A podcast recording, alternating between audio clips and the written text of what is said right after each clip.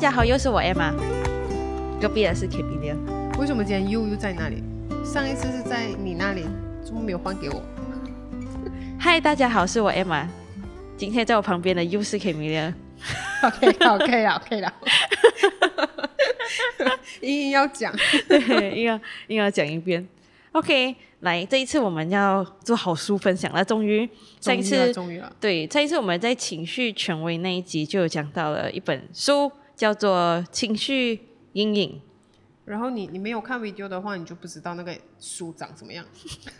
现在你看 video 过后就可以看到啊，这样我要剪一你要下。confirm 一下，是是叫情绪阴影，对，然后对对对作者吧，应该是要看作者作者叫徐浩怡。徐浩怡嗯。徐浩怡啊，我们简简单介绍他一下。翻开第一面，你就看到书皮上面有在介绍他的背景。他是一个心理咨商师，然后嗯，是这个国立台湾师范大学心理辅导所的博士。嗯嗯，然后他也是合格的这个心理咨商师。呃，现在他是在台北艺术大学的同事教育当副教授。哦，像他的专业领域的话，主要是在智商辅导，然后家庭治疗，还有职场心理学这些，所以他是被称为就是擅长用关系说故事的智商心理师。这样子听了我都想看，你确定？很难你有。你有时间看吗？呃，我我我尽量喽。我看到他还有，他旁边今天还带了另外一个东西来，对，这是跟你的书一起来的，还会有一套这个心灵互动卡，来，就在这里给大家看一下。打广告这样。哇，好像很美耶！要对咯，我们没有，我们没有钱，我们没有收广告费我费。们没有，我们没有业配，哦，对，很漂亮哦。改天我们玩一下。改天玩一下，可以的，可以的。OK 啦，好，来讲讲回讲回书本先，等下才讲卡。OK，嗯，OK，书本呢是，其实这个书呢，它是以两个概念来，呃，我们讲发展了。第一个的话，主要就是这个荣格的分析心理学，所以你在那封面上面其实就有看到，它已经是在讲说，就是哦，心灵整合之父荣格带你认识内在原型，享受情绪自由。哇，不是财务自由了，现在我们已经追从情绪自由。财务自由这个这个 这个，下次我们再看有机会我们才讲怎样财务自由这件事情。哇，好，像我们先讲情绪自由啊，先啊，讲情绪自由。来深入一点解释。然后它就搭配一套刚才我们看到那个原型卡，这个原型卡其实是另外一个呃心理智商师、心理学家，他叫凯洛琳密斯。嗯，他就是以这个荣格的这个原型概念为发展，他就做成了一个心灵图卡。但是原本他的这个心灵图卡其实是七十四、七十四张，可是到这本书的时候，其实他们有再重新整理过，就只留下五十六章。嗯。OK，这样可以为我们解释一下吗？解释，OK，我们来讲这个荣格的这个分析心理学，因为它是整个这本书的一个基础。其实你要读这些，我们讲比较专业的理论，它是非常非常费力一下的啦。其实，嗯这个荣格嘞，他是嗯，从一九一三年他就脱落脱脱离这个弗洛伊德的精神分析学派。然后他就形成他自己的学派，就叫这个分析心理学，也是也有人称它叫做荣格心理学，或者是原型，还是一样要提醒你，不是那个圆圆，不 是 circle，对，是原本的形态，嗯，原型心理学。他其实认为人的心灵是分成呃意识和无意识，就是如果你你用一个我们讲用一个金字塔来看的话，你的意识人的意识是在最上面，但是你那个三角形就最小，然后下面呢中间的第二个结构诶就是无意识，这无意识里面还又再分成是个人无意识，跟最下面那个是集体无意识，嗯，很复杂是不是？我在皱眉头了。你在皱眉头，OK？你就想象今天还是你看一个冰山这样子，嗯，可以在你的海上面，所以上面意识那个是你露出海面的，然后在海面底下那些是别人看不到的。哦，OK，那那个你无意识对无意识，然后是个人无意识，然后集体无意识其实就是那个海床，嗯，就是你潜水下到最下面的时候，你讲的这个图我好像有看过你有哎。看过吗？就是有一个什么冰山意识，可是他们那个主要是用那个弗洛伊德的的、哦。对，然后荣格其实是依照这个东西，还又在发展他自己。的一套，对他自己有他自己的理论这样子，嗯。所以他其实他在讲这个事情的时候，他就讲说，一个人的意识，就是你露出海面的那个，你有意识到自己的那个部分，跟没有意识的那个部分，如果出现矛盾或者冲突的时候，你就很容易出现那种他们讲说叫精神官能症，其实就是神经病，不是啦，哦，不是咩？好啦，算算是啦，算是啦，算是啦。其实他们就是有医学上面有很多不同的名词，但是这个东西因为不是我擅长，所以我就没有没有把它准备讲出来。因为等下你讲了，你问我是什么，我就讲讲不出。我相信你可以的，只是还没有吧？对，因为原型这个事情、哎，它其实讲的东西就是集体无意识中形象的一个总会，哎，不是大杂烩啊，总会一个整一个整体啦。OK，它就会是最圆形，就是最下面，你讲冰山最下面那一层，对对对对对就被我们埋的最里面的对无意识。对，无意识，因为个人的无意识是你自己本身，但是嗯。我有无意识，你也有无意识，然后我们一群人就会有一个集体的一个无意识，哦，它形成一个一个社会性，就是如果你来用比较浅白的一个想法，你就可以想象，就是流传下来那种传统文化，嗯，就那种哦，我们的这个族群有留下一个传统。可是你要真正，啊，你要真正去解释为什么，可能不一定讲得出一个脉络，但是它就是大家好像约定俗成的事情。嗯，所以它其实会让你一个人哦，你自己的那种我们讲知觉或者你的领悟进入某一种特定的形态里面。嗯啊，就好像其实荣格有有提到过，就是他认为人生来本来是雌雄同体，嗯，哦，就是男女没有蜗没有性别的。牛这样，他这里讲的雌雄同体，我猜啦，应该不是在讲生理，是心理。哦啊，，他讲为什么过后会有这种就是改变，是因为呃，当然是你成长了，外来的影响，然后你的荷尔蒙改变，然后你、你才会有这种感，才会有这种分类啊，这种分类方法。就你看，很像我们讲最简单，如果你今天你朋友生小孩，如果是一个女生的话，通常你一定是选粉红色衣服送她。嗯，因为 cute 因为你就选粉嫩嫩，因为我们约定俗成都认为女生就是要穿这种温和柔和的颜色、粉粉的。可爱的颜色。嗯。然后男孩子不是青色就是蓝色啊、灰色这种。嗯。所以其实这种颜色上面，它也投射了一个一个形象，就是我们会期待女孩子就是要很温柔，嗯、啊，娇弱、美美的啊，优雅的，然后男生就是要那种哇很 strong，然后不会哭的，我不怕死对，对，所以其实他在讲的东西就是，其实你看这个集体无意识，他就慢慢把我们呃塑造成大家彼此期待的那种男人的形象跟女人的形象。嗯，所以他在这边还有提到说，就是圆形的数目其实是无限的，但是主要的是四个。那四个是什么？嘿，这四个哦，哇！我跟你讲，我看这些资料的时候真的是很不好读啦。那我们大概讲这四个是什么？第一个，他讲的是人格面具。OK，人格面具是什么？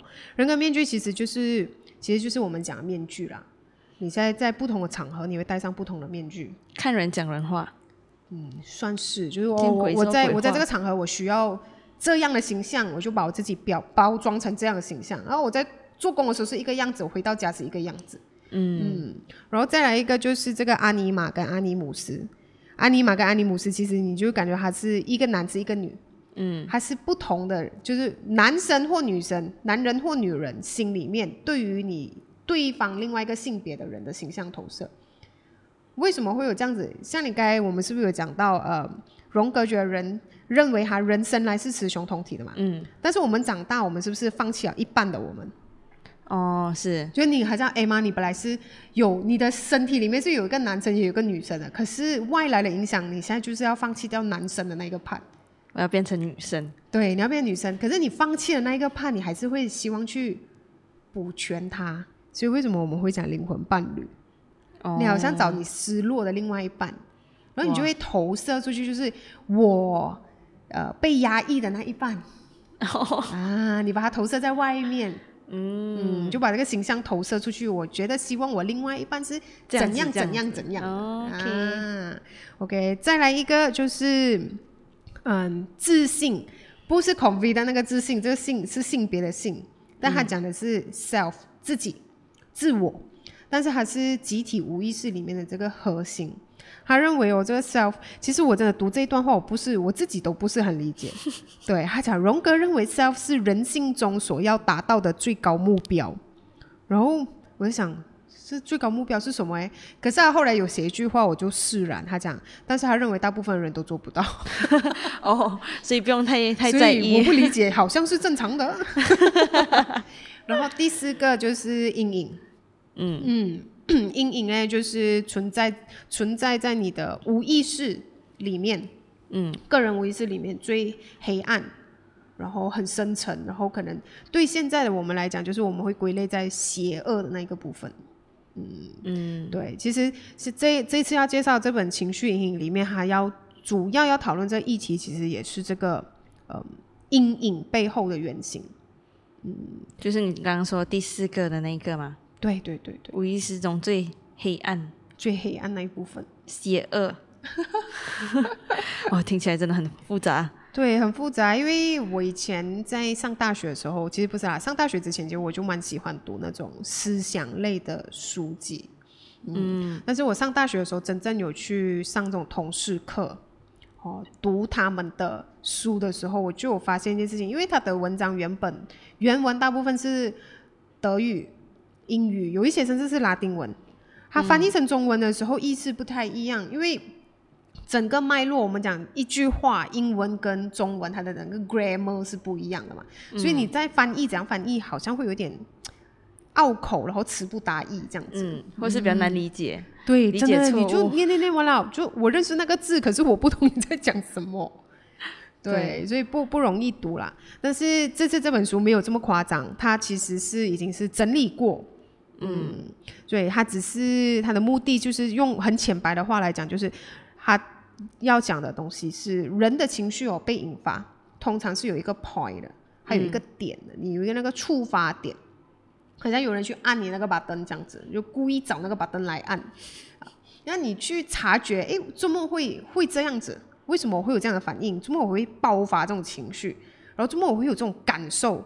其实是可以帮助你更了解你自己。嗯，所以我们讲的情绪管理，第一件事情，其实你要管理情绪，你就要先学会去察觉自己的情绪，对，不然你要管理什么？也是哎，真的，是啊，你都不知道那个是什么了，你要怎样管理它？也对，像那个圆形卡又是什么，就可以让我们找到自己吗？以那个原型卡，其实他你再看他的介绍的话，原本原本这个卡罗琳心理学家他在设计这套原型卡的时候，他其实是希望帮助我们去了解自己的阴暗面，因为它每一张牌都有一个光明的属性跟一个黑暗的属性，就是很像你的我们讲人格的一体两面啊，每一件事情都有它的好，也一定会有它的坏。嗯，所以他现在是希望大家就是我们去了解那个阴暗面，因为大部分我们其实会排斥那个阴暗面，嗯，你会不想接受或者不想承认，但是你去接受它、面对它，其实反而可以减少它会对我们带来的影响。嗯，所以他在介绍这个原型卡的时候，他有讲说，就是这个是一个去疗愈自我逃避的课题。然后也可以帮助你去审视你内心的阴暗面，然后了解真正的问题为什么会发生。嗯，你去了解，然后连接不同面向你自己，就是哎，我光明面我是这样，然后黑暗面我是怎样。嗯，然后配合这本书里面的一些练习，它就是呃一个过程啊，我们讲自我察觉的一个过程。嗯嗯，哇。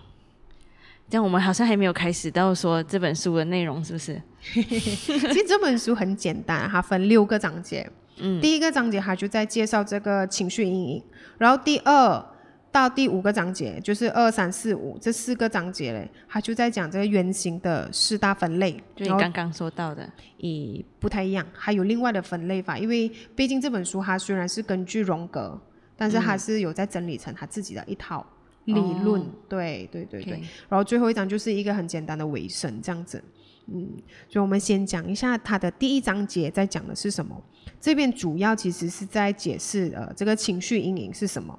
它这边呢就讲说，情绪阴影其实就是我们心灵深处的杂质，嗯当我们在经历一些现实环境下面的经验时，这些存在于无意识的杂质会和现实中的经验相互碰撞，进一步引发我们内在特定的情绪反应。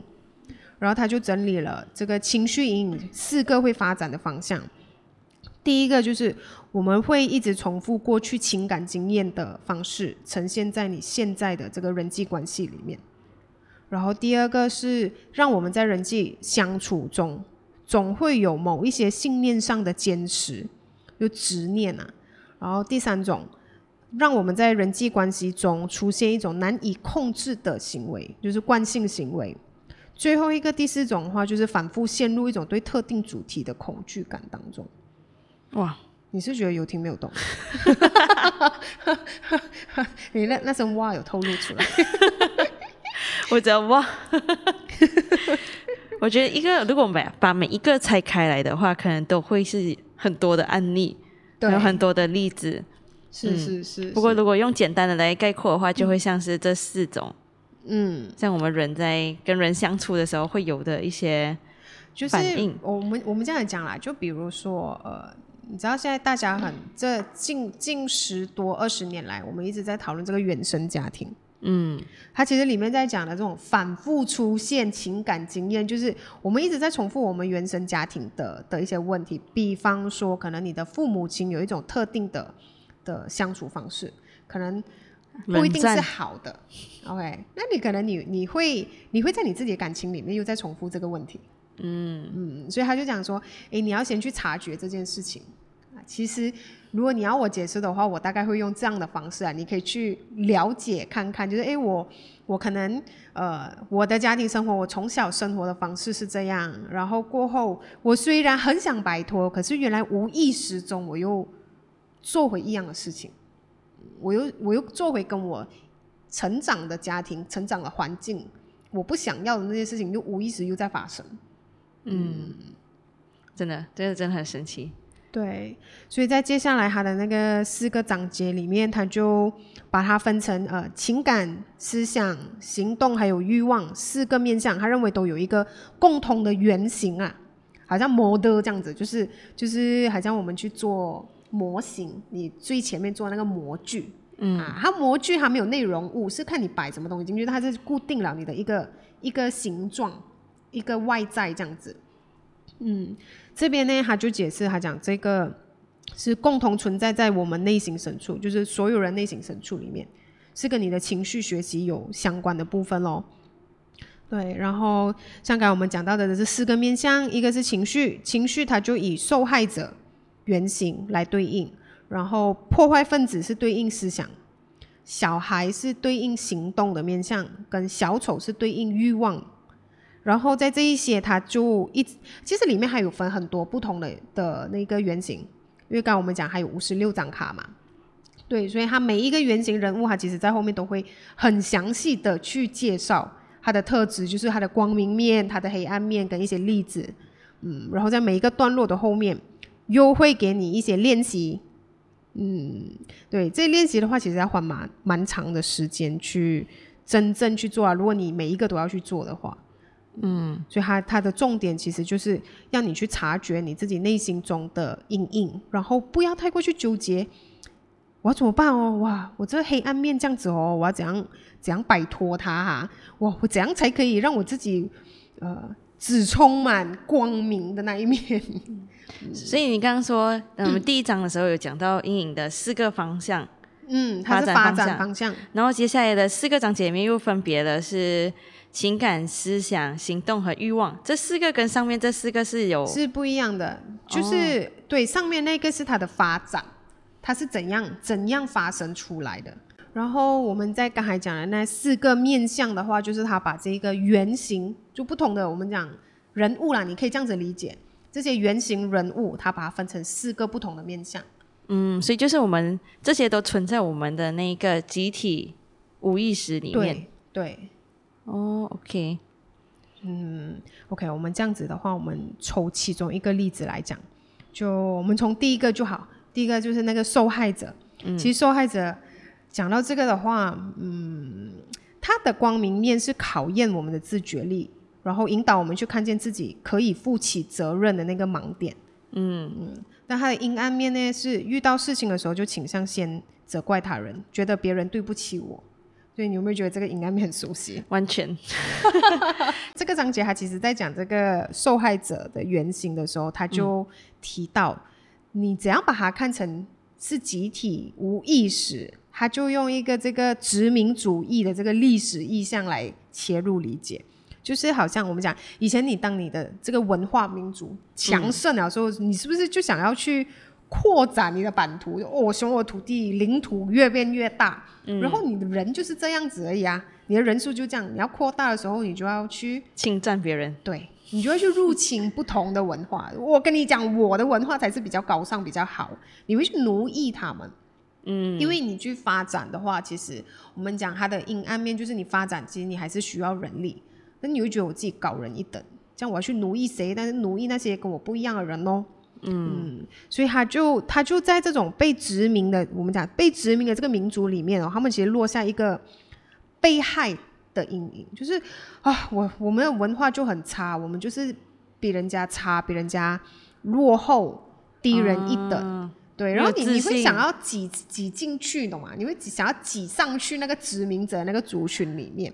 嗯，像这个法农，他是一个法国的心理分析学家，可是他也是革命家，还是专门研究这种非殖民化跟殖民主义的精神病理学，啊，还是这这这个方面是他的专业，他是这这个方面的思想家。其实他在一本书，呃，叫《大地的受苦者》里面，他就有讲说这种被害的这种心态。他讲这个被害的心态哦，其实会让人困在一种。负面的情绪里面，哈，怎样讲说负面情绪里面，就好像黑人会很想要去漂白，就是我漂白，我就可以成为跟你们一样高尚的白人。嗯，可是其实这个漂白这件事情还是没有办法实现的。他也就算你真的去刻意漂白你的皮肤啦，你还是本质上面是一个黑人，你不是一个白人。嗯，所以你到最后还是会很无能为力，就是怨哦，你就怨哦，我命不好哦，我就是命衰咯，生做一个黑人。嗯嗯，然后我不像你这样哦，你命好，你是白人。是，嗯，对，所以这里他其实讲到的那个重点就是，如果我们一直很习惯哦，用一种我是受害者，我是被牺牲的，我是被害的那个人哦，用这样子的眼光你去看待这个世界，然后看待你自己。其实你就是造成你自己一直活在这种被害、被牺牲的经验里面，嗯，所以也就是讲说，我们要先拒绝当个被害人，然后害我的人才会不见掉。是哎，这样像这个理念我们已经懂了，要怎么融入到我们的生活里面？要怎么去察觉自己的？嗯，OK。所以呢，他在这一个介绍完过后，他其实后面就有一个书写的练习，他就提问了几个问题。他问你说什么样的情境你很容容易落入受害者的情绪里面，然后可能你你不止一件事情会让你觉得我是受害者，像这些不同的情境，它是不是有一些相似的地方？比如啦，比如讲，他通常我遇到什么人，我会觉得我我被害，然后还是对方讲了什么什么话过，我就觉得哇，怎么你这样子背叛我，还是做了什么事情啊？发生了什么事情？然后你 care 的真正的点是什么？然后你出现那当下情绪是什么？是哇，我很难过，我很生气，还是我就很无奈、很无力？嗯，你有你有类似这样的经验吗？还是一时想不到？我觉得应该都会有，只是 maybe 过去啊。受害者通常是是怎样？就是比如讲，OK，好，我们现在讲啊，好，比如讲我们两个人是闺蜜。嗯，我们两个好朋友，我觉得你是我闺蜜啊，我把所有我秘密我都跟你讲。可是有一天，我就突然发现你有事情没有跟我讲，哎，哦，然后这个事情别人现在先比我知道，然后我就觉得，哎，你不是我好朋友咩？你不是我闺蜜咩？怎么我有什么事情我都跟你讲，可是怎么你竟然骗我，还是你竟然隐瞒我，或者你竟然没有先跟我讲，你去跑去跟别人讲，然后当下就会有一种那种。被背叛的感觉，懂吗？就是这可能小时候会有，只是我一直都不把这些当一回事。可能我选择呃隐瞒 或者忽略我自己的感受，全部人都隐瞒，对，全部人隐瞒，把我自己也骗掉。对啊，通常跟自己讲无所谓，通常会这样子，就是觉得哎，你我对你很好，然后你好像做了一些什么事情，然后舍弃我，没有把啊，我们这样讲啦，就我把你摆在第一位，结果当我发现你没有把我摆在第一位的时候，我就觉得你背叛我，我很惨。呃，我竟然为你做了这么多，牺牲了这么多，付出了那么多，哦，然后你没有回报我，我觉得这有点，有点父母对孩子有时候也是会有这样子的，是不是会有？是哦，为了你我放弃，我没有去嗯读书，然后对。没有做工，每天在家变黄脸婆，是，会。尤其是太太的身上，太太身上会尤其，会陷入这种受害者的情绪。嗯，其实当然这个东西我们不可以讲它不是不是事事实，但是问题是你一直陷入在这个情绪里面，对你有什么好处？嗯，因为我我其实我可以接受这件事情，就是真的妈妈妈妈的付出很伟大，可能她为了为了我们，她容忍可能爸爸对她的不是很好啊，或者是一些、一些生活上面对她的打压，还要牺牲她的睡眠，牺牲她的时间。可是对这些事情对，可是你你让你自己一直陷入在这个情绪，你有发现就是为什么现在的孩子就会做出不同的教育方式？就会想要，我们这个年代就会想要跳出这样的教育方式。是，就是不想要给孩子也有这样子的对对对感对。受吧？可是我跟你讲，无意中我还是会讲，有时候无意中还是会讲啊。你知道妈妈很累的嘛？还是会的，还是会的。没有，诶你会问你孩子，呃，妈妈煮的比较好吃，还是阿妈煮的比较好吃？可是啊，没有没有，阿妈煮的一定比较好吃。因为我真的没有什么煮，讲实话。然后我一直给我妈妈念，我妈妈一直讲我，你不可以这样子一直给她吃外面的，你要煮给她吃的。可是我就应我妈，可是我煮不好吃。然后我问我儿子，我儿子也是讲啊，婆婆煮的比较好吃。我儿子不会不会这样直接，可是他会很腼腆，就都好吃啦，不会不会不会这样，不会很诚实。很诚实，他也不会讲骗话。呃，你想要吃妈妈煮还是婆婆煮的？嗯嗯，婆婆咯。先嗯，给你知道，还还有想一下，嗯我有想的，我有想，我有想要照顾你的情绪，可是我必须讲实话。嗯，对对对，很可，爱。所以我我觉得这个东西是一个我们讲时代的改变。嗯，嗯，对，那你就发现，哎，真的嘞，你的集体无意识里面，其实上一个世代的女人是真的是牺牲自我的，所以你看，我们这个世代的女生就不愿意做这件事情啊，她就改变了。整个集体无意识里面，其实我们就悄悄一直在改变，就是我要保有我自己。嗯。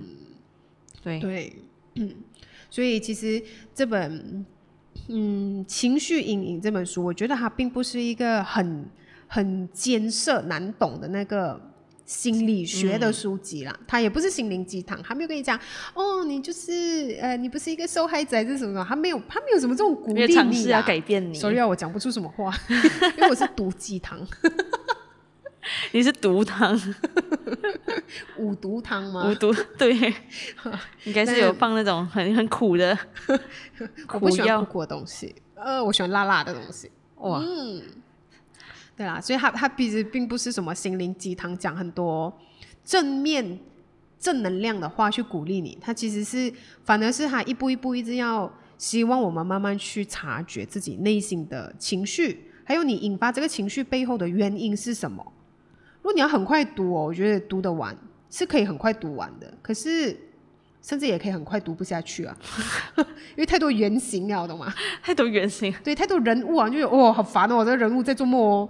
对，可是你如果真的是呃准备好，你跟住书里面一步一步去做它每一个章节后面这些练习，不管你是用书写还是呃打字啊，还是画画啊，什么都好，其实呃你自己去慢慢一步一步去探索。嗯，我觉得得这是一个很好的练习耶。真的真的会不会有很好练习？有办法大家一起做练习，会不会很恐怖？其实我我有想过哎，我有想过，但是这个东西还它肯定不是一堂课可以完成。像之前我们讲过要做那个绘本共读，嗯，其实它也是一个自我探索的的途径啊。可是最大的困难，我觉得是大家要面对那个阴暗面，而且你当你是以上课或分享形式的时候哦，你是要知道哎，你是要把那个阴暗面可能暴露在别人的对，我一定不会去上这种课。可是呢，讲真的啦，其实就像我每次跟你们讲啊，就是我觉得事无不可对人言。有时候你你越要把你自己摆得很高，你跌下来会很痛的。就是我不想要给你看到我不好那一面，可是你越不想的时候，我跟你讲，就越有人希望看到你不好那一面，然后他硬硬去扒你拉下来的时候，你超级无敌痛啊！拨开来，对，所以像我这种人就有一种变态，就是我想要去就先拨拨开你，我就拨开跟你讲，你看，其实我也是不好。对、嗯对啦，其实就是你你有准备好，然后你你有做好这个决心，就是我现在想要去面对这件事情啊，其实是很好的。你去分享的时候，其实你会发现啊，其实不是只有你有这种想法耶啦，有一些很黑暗的想法哦，很多人心里都有，只是不敢讲出来吧。然后有时候很想掐死那个人，懂吗？这种他怖。